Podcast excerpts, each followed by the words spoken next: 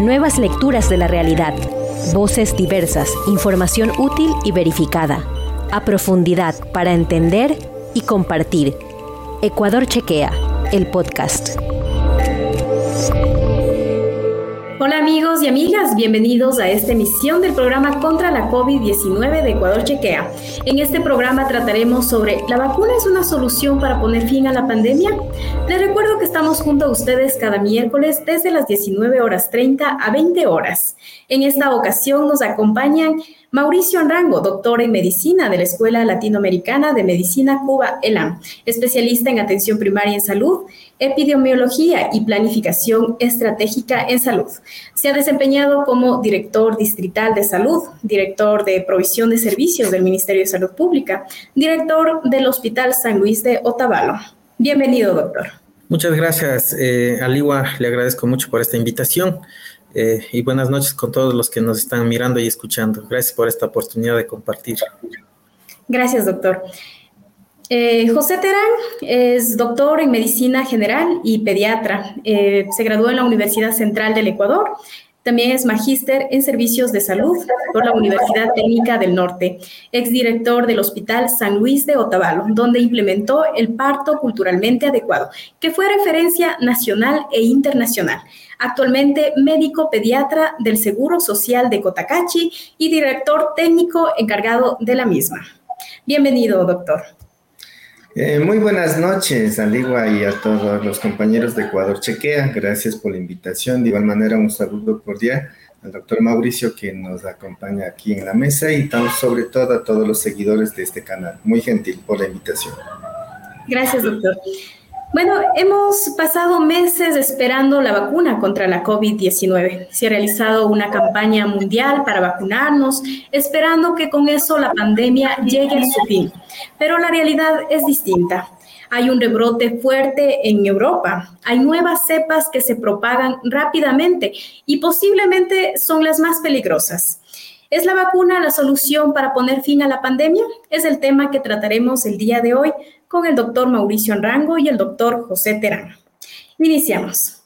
Doctor Mauricio Anrango, con el plan de vacunación 900 que fue impulsado por el gobierno Guillermo Lazo, ¿cómo ha sido el impacto en el país? ¿Cómo está la situación? Cuéntenos un poco sobre esto.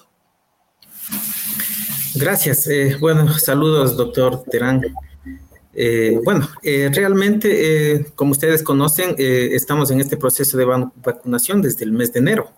Sí, si bien es cierto que, bueno, la ciudadanía lo ha aceptado de manera positiva en el hecho de que han acudido a vacunarse, sin embargo, debemos de notar de que el 64% de la población a corte primero de diciembre es el único que se ha vacunado, por una parte. Pero hay otra situación bastante importante, ¿no? que eh, está en estudio y está en análisis a nivel mundial es el hecho del, lapso muy prolongado del tiempo de vacunación. Y esto es lo que prácticamente pues puede llevar a diferentes mutaciones del virus, ¿no?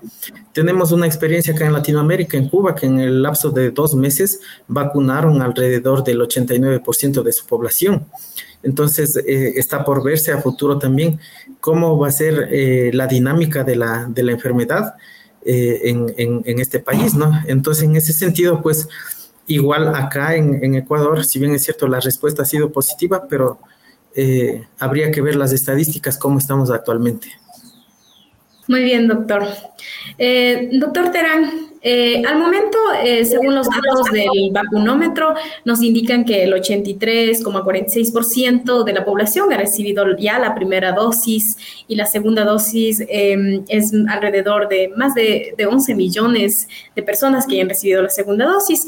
Con estas acciones, ¿hay menos casos de contagios? ¿Se ha evitado muertes? ¿Cómo está la situación? Bueno, en realidad el porcentaje de vacunación de nuestro país con relación a los países vecinos es un porcentaje muy aceptable y aspira, según veo los programas del gobierno, que seguir vacunando más a mayor población posible. Inclusive ahora se está vacunándose a otro, de otros grupos etarios. Eh, por supuesto, la vacunación es, esto nos ha ayudado bastante porque ustedes se acuerdan cuando estábamos en cuarentena y luego de las vacunas, inclusive algunas actividades económicas se han reactivado. E, eso nos hace ver que en realidad la campaña de vacunación sí ha estado dando efectos positivos en la población. ¿no? Muy bien. Eh, doctor Terán, eh, se inició ¿no? la, vacunación eh, también a los niños. en este caso, ¿cómo, ¿cómo, está avanzando? ¿Es acelerado? ¿Va a pasos lentos? ¿Cómo está la situación con ese plan de vacunación a los niños? Bueno, la vacunación a los niños es un, es un poco, ¿cómo se podría decir? Todavía existen ciertos debates eh, de que si es beneficioso o no poner a, los vacunados, a, los niños, ya que ustedes eh, igual con todas las informaciones que, que se tiene hasta el momento, vemos que la población infantil y adolescentes son muy, muy poco que se, que se enfermaron y al mismo tiempo las complicaciones eran menos del 1% de todo el grupo de los niños que se enfermó. Entonces ahí viene la pregunta de que ¿por qué también hay que poner a los niños? Yo creo que eso en la mayoría de la población está llegando a esa inquietud y por esa razón es lo que un poco creo que no está avanzando como se esperaba en las, en las personas adultas, ¿no? Entonces, eh, bueno, el beneficio de la vacuna sí se ha demostrado que es adecuado en las personas adultas, pero en los niños todavía están analizando. Hay grupos de estudios importantes en los cuales nos dice que sí es bueno, mientras que hay otro grupo de estudios en los cuales tienen cautela y tal vez dicen que debería vacunarse un grupo específico y de las cuales podríamos comentar posteriormente, ¿no? Muy bien, doctor, muchas gracias. Eh, doctor Mauricio, eh, de pronto podríamos comentar un poco de qué tipos de vacunas existen hasta el momento, cómo, eh, digamos, eh, cuáles han sido ya aprobadas por la Organización Mundial de la Salud, porque me imagino que hay nuevas eh, vacunas también que se están elaborando. Sí, este, bueno, hasta la actualidad, ¿no? Hay varios tipos de vacunas, podríamos mencionar alrededor de, de 23 vacunas diferentes, todas ellas que están registradas en el mecanismo COVAX, que lo denomina la Organización Mundial de la Salud, ¿no? Dentro de estas están la Pfizer, la AstraZeneca, la Janssen, vacuna, las, vacunas chinas, la Sinovac, ¿no? La vacuna eh, de la Sanofi, las vacunas de, Rusia, la, eh, están como dos vacunas registradas. Están vacunas registradas de, países de, Asia, en este caso de, la India, también tenemos eh, vacunas que están registradas de Cuba, que son como alrededor de, cuatro vacunas. Todas ellas están eh, siendo aceptadas por la Organización Mundial de la Salud, ¿no? Eh, son diferentes, ¿no? Hay dos grupos diferentes, las de las nuevas tecnologías que vienen siendo de ARN, ADN y las pues de virus atenuados que son tecnologías de muchos años atrás. Pero todas las vacunas son efectivas, todas las vacunas, cualquier vacuna que se aplique es el mismo, el mismo efecto. Bueno, eh, dentro una de las eh, funciones que realiza, pues es eh, que nuestro sistema inmunológico, ¿no? Reconozca al virus. ¿Cómo, cómo hace esto? sea las vacunas ADN, ARN, lo que, lo que provocan es que nuestro sistema, nuestro organismo produzca una proteína, la proteína que está eh, en el virus, se le llama la proteína S. Entonces, en ese sentido, pues eh, las vacunas lo que tienen es esta intención de que se produzca este, esta proteína, de modo que nuestro sistema inmunológico lo reconozca, ¿no? Y, se, y le proceda a su, a su eliminación. De igual manera, con las vacunas de virus vivos atenuados, pues eh, de la misma manera se, lo que se persigue es el mismo fin, ¿no? Evitar que el virus ingrese a nuestras células. Muy bien, doctor. Eh, doctor Terán, eh, la mayoría de los niños y todos los adolescentes ya pueden vacunarse contra la COVID, pero en este caso, digamos, para los niños, eh, ¿cuál vacuna es la que han recomendado aplicar y en el Ecuador cuál se está aplicando? Bueno, las autoridades de salud a nivel nacional inicialmente en, los adolescentes y en los niños dieron, dieron prioridad a aquellos niños que tienen alguna comorbilidad o alguna enfermedad que les hace que sean más vulnerables a presentar este, este tipo de contagio, ¿no? Es así que a los que tienen alguna enfermedad que compromete el sistema inmunológico, eh, niños con cáncer, eh, algún tipo de, de, síndromes, del más conocido a, nivel del país, el síndrome de Down, eh, también algunas enfermedades cardíacas, pulmonares como fibrosis quística. Eso es lo que dieron prioridad y eso sabemos que es, le vacunaron primero a, aquellos niños. Ahora, la siguiente fase que se trata de hacer, de vacunar a los niños que no tengan estos, estas situaciones, yo pienso que aquí en el país también es que hay estudios en los cuales nos demuestran que donde existe mayor población, muy, mucho, muy aglomerado, digamos, también con escasos recursos económicos, se ha visto que en esa población, tanto adultos como niños, sufren mayor problema de esta enfermedad y también de gravedad. Es por esa razón que hay un grupo de, de, estudios en los cuales dan el visto bueno, digamos, de que aquellos niños que tengan anemia, desnutrición, son los que también deberían estar vacunándose o ya en el país ya debieron dar prioridad a aquellos niños, ¿no? Como sabemos que en el país el, el 45% de niños menores de 5 años sufren de anemia crónica y desnutrición crónica, entonces pienso que aquellos niños ya debieron haberse vacunado y espero que eh, las autoridades estén cumpliendo con ese ¿no? Los niños y adolescentes que están totalmente vacunados pueden reanudar con, las, eh, con seguridad eh, a muchas de las actividades que lo hacían antes de la pandemia. Les recuerdo a todas las personas que se unen a esta transmisión que pueden realizar sus preguntas o comentarios para nuestros invitados a través del chat que se encuentran en sus pantallas. Doctor Anrango, se menciona que si se recibe una vacuna de un laboratorio ruso o chino eh, y tiene la intención de viajar a Europa por motivos turísticos, es muy probable que no pueda ingresar a muchos de estos países que solo reconocen las, eh, las cuatro vacunas que son aprobadas por la Agencia Europea de Medicamentos es decir, eh, las vacunas de Pfizer, Moderna, AstraZeneca y Johnson y Johnson. Si las vacunas pasan por todos esos procesos, digamos, rigurosos, ¿no? De estudios, ¿a qué se debe esas eh, restricciones que, que realizan, digamos, solo los que están vacunados con determinadas vacunas y a qué se debe eso? Bueno, sí, esto eh, hay que notar claramente, ¿no? De que no es un tema técnico, que no depende de la tecnología, sino más bien es un tema geopolítico como usted se habrá dado cuenta de, las eh, vacunas que usted me menciona, son las producidas entre Europa, en, Europa y en Estados Unidos, ¿no? Y pues eh, prácticamente existe una alianza política entre, entre Europa y Estados Unidos, es, por eso esta situación. Sin embargo, la seguridad de las vacunas rusa, india, china, cubana y de las otras eh, empresas biotecnológicas, de igual manera son muy seguras. Por eso es que la Organización Mundial de la Salud les ha tomado en cuenta como parte del sistema COVAX. Ya, em, bueno, si, si hay, digamos, esto, ¿no? Según las, las, vacunas rusas y chinas, no son aceptadas por la comunidad europea para ingresar a su espacio territorial. Eh, ¿Sucede lo mismo en el caso de los niños? ¿Ellos también necesitan esas vacunas para ingresar a Europa? ¿Cómo es, doctor Terán?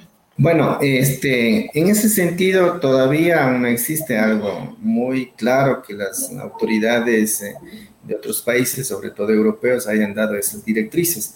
Eh, eso son algunos países nomás que están solicitando ese tipo de certificación, pero al momento no, no existe una información así eh, oficial que en las cuales nos diga que los niños tienen que estar vacunados, inclusive como nuestra gente viaja bastante, igual estaba consultando por, para esta entrevista, eh, quienes están en España, en Inglaterra, me han dicho que, que esas, que esas solicitudes que aún no se escucha, que aún no se, que aún no se tiene esas, esa, ese pedido para entrar a esos países, ¿no?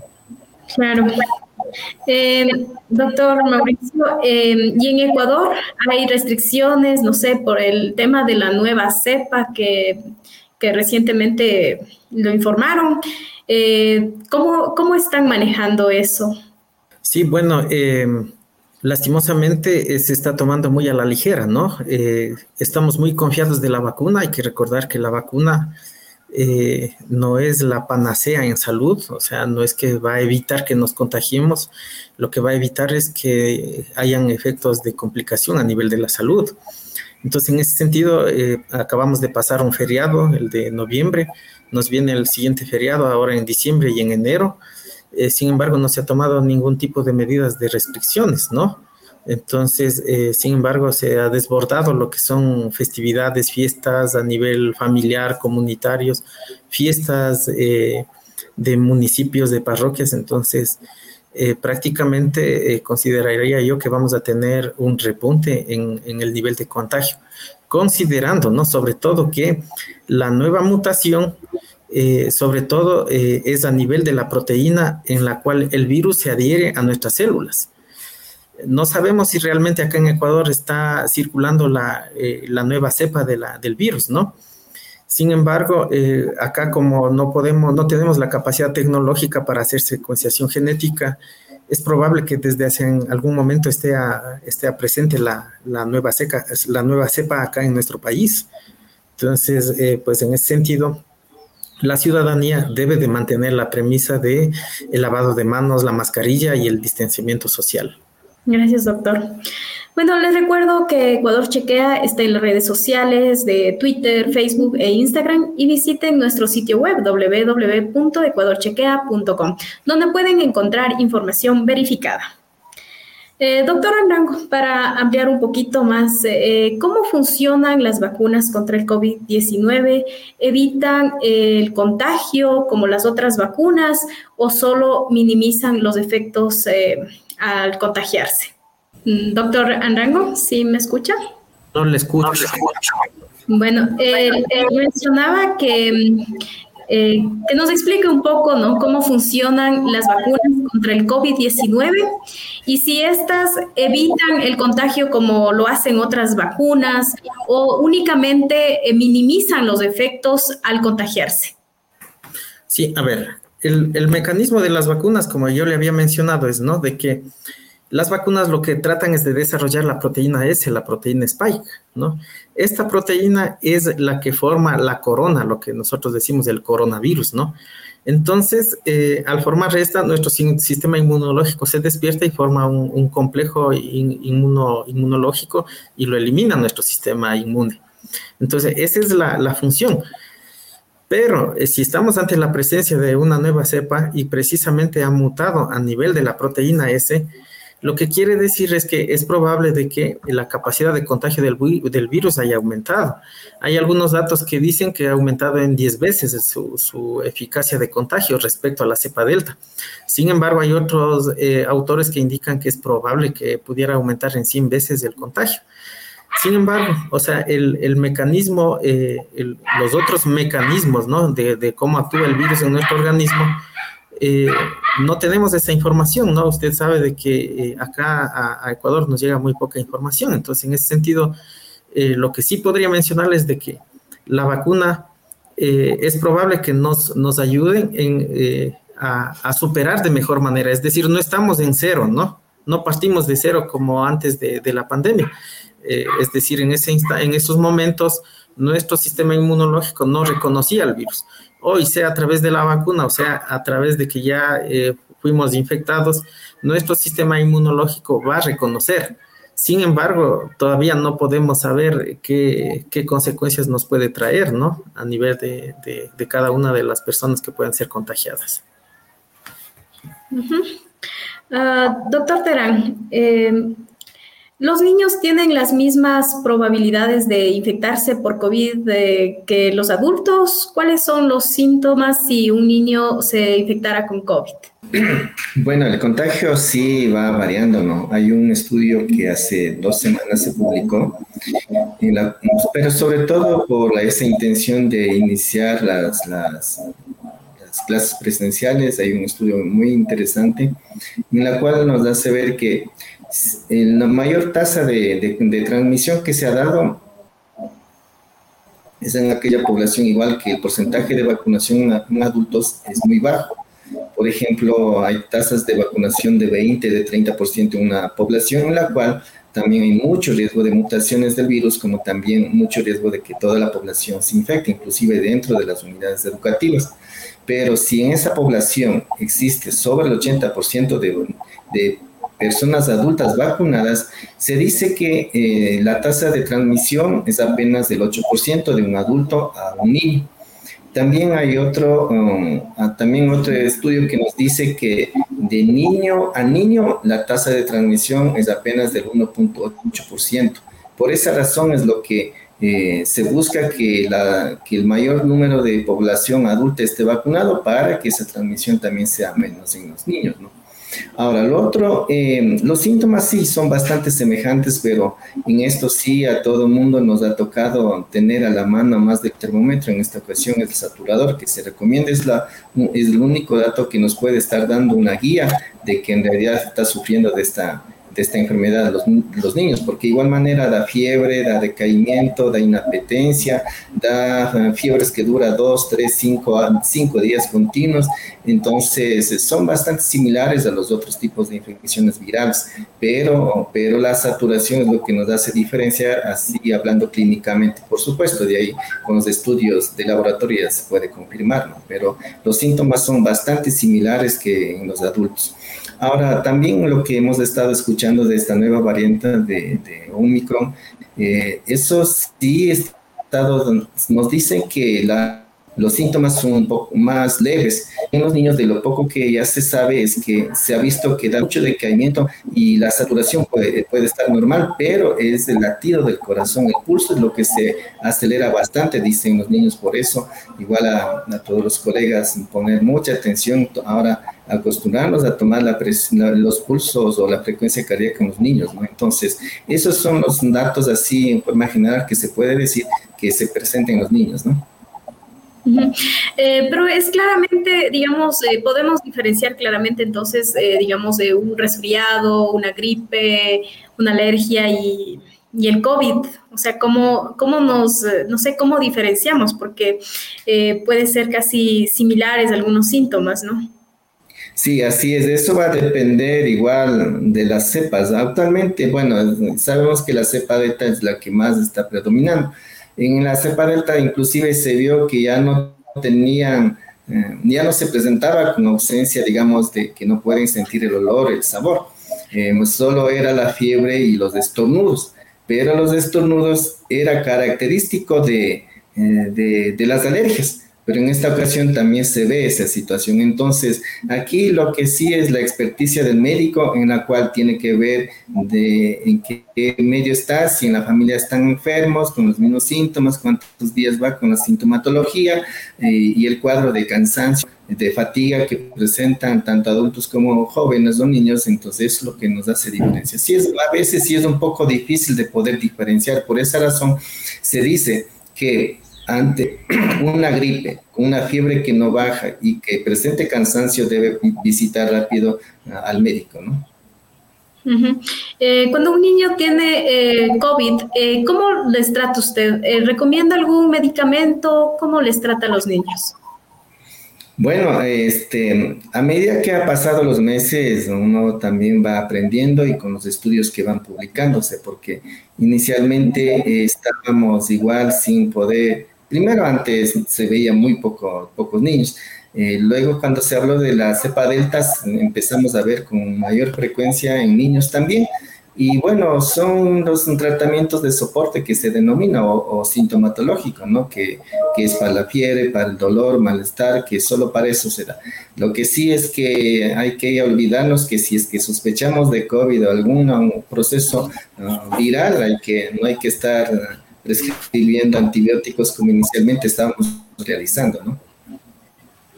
Gracias, doctor.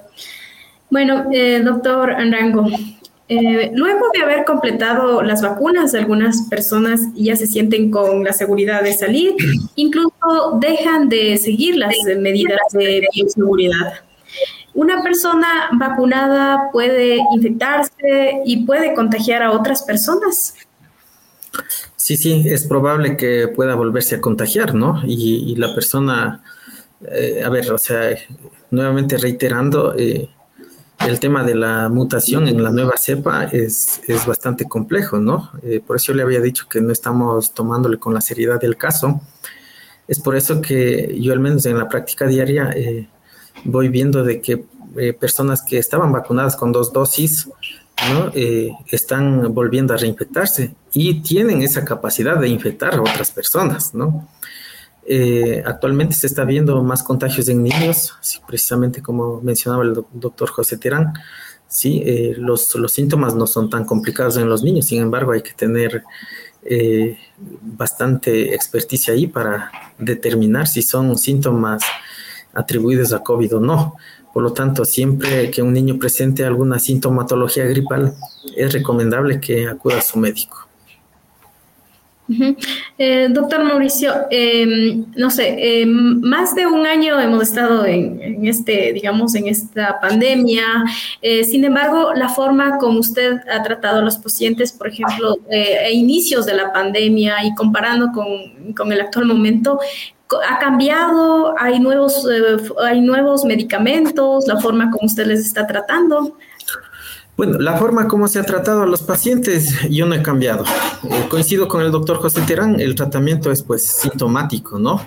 Si hay fiebre, si hay dolor. Eh, sin embargo, eh, hay momentos también en que hay que mandar a hacerle una biometría y ver cómo están los, los valores. Y en ocasiones ha meritado y, y, hoy también amerita que se ponga antibiótico terapia, ¿no? Sin embargo, eso es lo que podemos hacer acá en Ecuador. En países de Europa, eh, por ejemplo, estamos viendo que la Pfizer está produciendo un nuevo medicamento, ¿no? Es el ritonavir, que nos ayuda a, eliminarle al virus del organismo, pero ese lastimosamente no tenemos acá en Ecuador aún. Recién en el, 5 de noviembre se autorizó a 95 países de la, fabricación de este medicamento, ¿no? Se liberó las patentes. También tenemos otra experiencia de la empresa Merck, que tiene otro medicamento, el molnupiravir sí, es otro medicamento. Sin embargo, acá en Ecuador todavía no tenemos eh, eh, a disponibilidad de este tipo de medicación. Tenemos que estar eh, sobre todo en el tratamiento sintomatológico. Ya, doctor. doctor Terán, ¿qué secuelas podrían quedar en los niños que fueron infectados de COVID-19? Bueno, al momento, al momento, así como secuelas a largo plazo es el tiempo de, que ha transcurrido de la pandemia, es lo que se podría mencionar, ¿no? Por ejemplo, um, aquellos, en los niños como que existe más problema cardiovascular, en la cual existe taquicardia, o sea, la frecuencia del corazón es más acelerado, o si no, también hemos visto en jovencitos que la presión le sube bastante pero eh, al mismo tiempo eh, hay estudios que demuestran que los seis y nueve meses de evolución sí se restablece completamente. Entonces, así como secuela a largo plazo en los niños no se ha visto mucho, eh, inclusive aquellos niños que han estado en terapia intensiva con un cuadro muy complicado que se llama el síndrome, síndrome inflamatorio multiorgánico, inclusive se ha demostrado que aquellos niños que salen de terapia intensiva, uno a dos meses ya están recuperados, recuperados totalmente. Entonces, así como secuela que se queden los niños, hasta ahora no, no existe así estudios que demuestren que tal patología es lo que le queda. Lo que sí mm, el doctor Andrago con propiedad nos puede decir que en los adultos sí se ha visto que quedan con presión alta o inclusive diabéticos, ¿no? Entonces, eh, en los niños no, no, no, se ha visto así que, que, que, que quede con secuelas importantes, ¿no?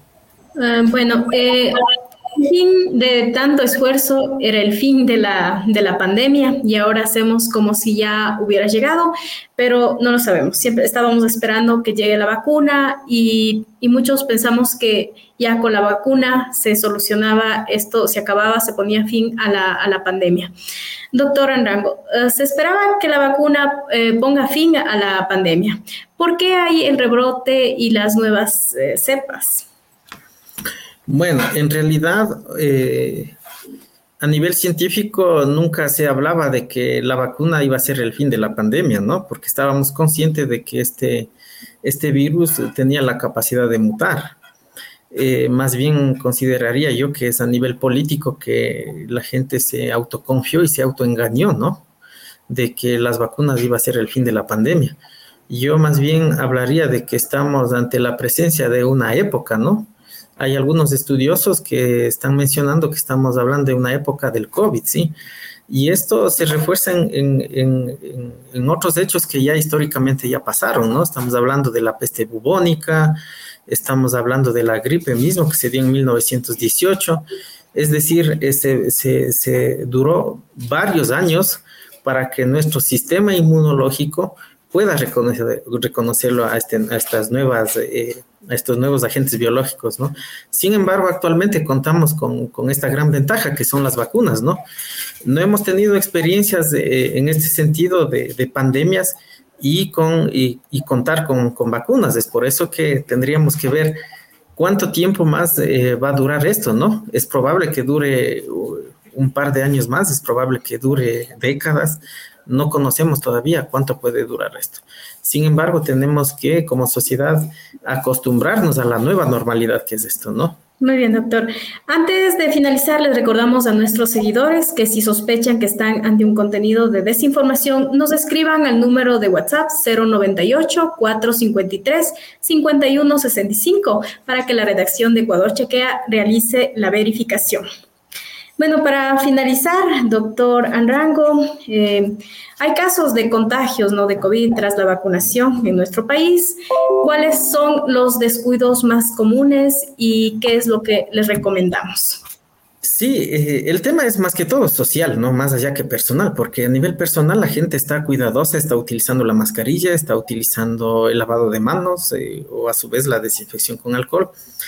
Sin embargo, en la parte social me refiero en el hecho de que eh, eh, se ha disparado lo que son los eventos eh, sociales, ¿no? Estamos, como yo le había mencionado hace un momento, estamos con fiestas, pasamos el periodo de noviembre, ahora estamos cercanos a celebrar la Navidad, el Año Nuevo.